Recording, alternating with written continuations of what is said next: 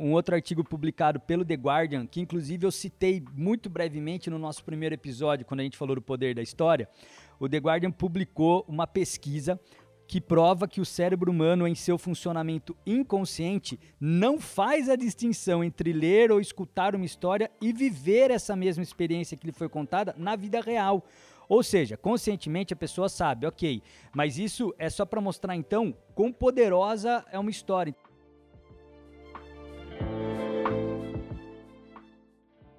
Coisa tem que fazer uma vez na sua vida, só uma, que duas andar. Dê guerra e paz e assistir o paciente inglês. São coisas na vida que você tem que fazer uma vez só, não faz duas, só faz uma. E dá uma volta no mundo. Dizem que a segunda dá ruim, mas a primeira é boa.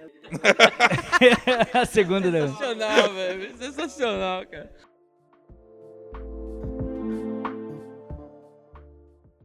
Primeiro bloco, Maurício de Souza Produções. Depois entra esse bloco aí, que é a parte dessa literatura juvenil do Sérgio Vagalume. Vagalume. Entra a literatura russa e aí começa. O, ca- o cara saiu assim de beber cerveja e foi já fumar crack, né? Porque É. litera- ru- literatura russa é, Achei que você é ia falar quase vodka, isso. o cara já tá Não, não, ele com foi os dois no- não, é- já. É uma coisa absurda. Não, vodka ainda é uma coisa é, é literatura francesa, europeia. Foi uma coisa que me fez falar o seguinte: eu consigo suportar o livro até o final.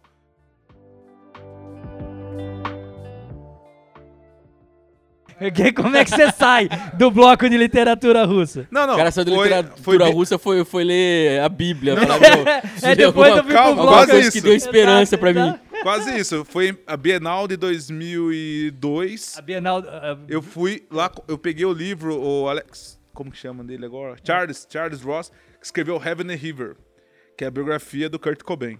E aí eu entrei na era das biografias, cara. E foi a era que eu tô até hoje. Ó, ele conseguiu, cara, achar um gancho que realmente, porque a literatura do Kurt, né? O cara Ele- conseguiu não, ele achar saiu um das gancho. tragédias ficcionais e entrou nas tragédias, Tragédias biográficas. reais. Exatamente. Tá, tá cara, ótimo. eu vou falar. Aí eu entrei no mundo que eu nunca mais saí.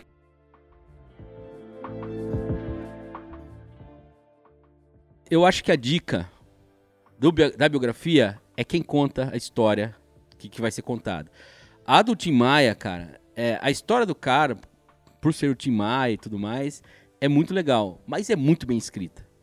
A biografia é muito bem escrita. É, não, sabe, é, não é moralista, não é julgadora, divertidíssima, você dá risada, sabe? Parece, parece que você tá num boteco lá na Tijuca, dando risada com os caras.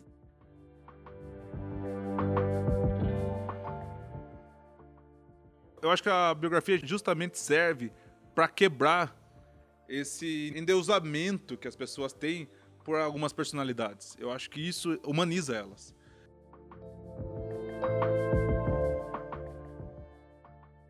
Na literatura a gente tem isso também, o gosto, né, cara? Então, assim, eu acho que é muito parecido. Você tem que reconhecer falar, cara, isso, isso é um bom texto.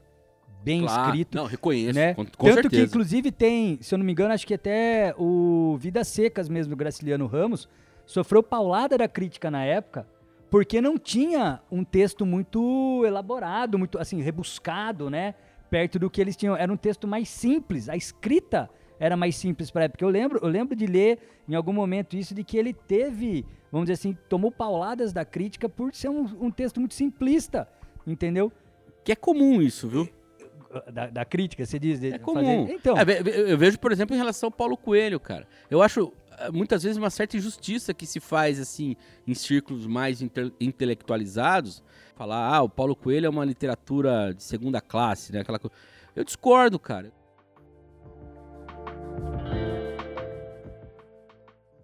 Como no Brasil, não sei em outros lugares, mas no Brasil a literatura ela é muito elitizada, existe essa coisa do cara falar de literatura para se diferenciar do outro, sabe? Enquanto, ah, eu li tal livro, então cito autor, cito coleções tal. Ah, e isso é um pouco da nossa, da nossa socia- sociabilidade em torno dessa coisa de elite, de, de desigualdade social, sabe? E a desigualdade social, ela, ela envolve a desigualdade de acesso à literatura, a gente falou aqui sobre livro ser caro, né, sobre sebo de comprar em segunda mão. Então, assim, cara, é, eu acho que muitas vezes a gente tem que lembrar que crítico sempre escreveu em jornal, e jornal sempre foi para uma elite.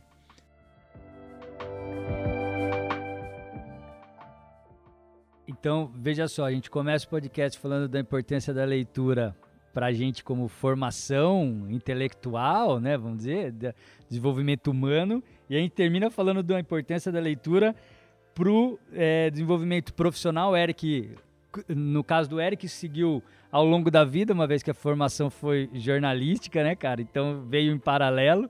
E eu acho louco isso porque, ó, o pessoal que está aqui gravando comigo, vocês, não, vocês que estão ouvindo não conseguem ver, mas eu estou aqui com uma meia dúzia de livro, que é o que eu chamo de livro de cabeceira também, que é o que fica na minha mesa, no meu escritório, né, dentro da minha sala aqui. Então, é exatamente isso que o Mal está falando. Não abro mão de ler os livros, né, para o meu desenvolvimento aí, para o meu aprendizado nessa parte de, de business também, cara.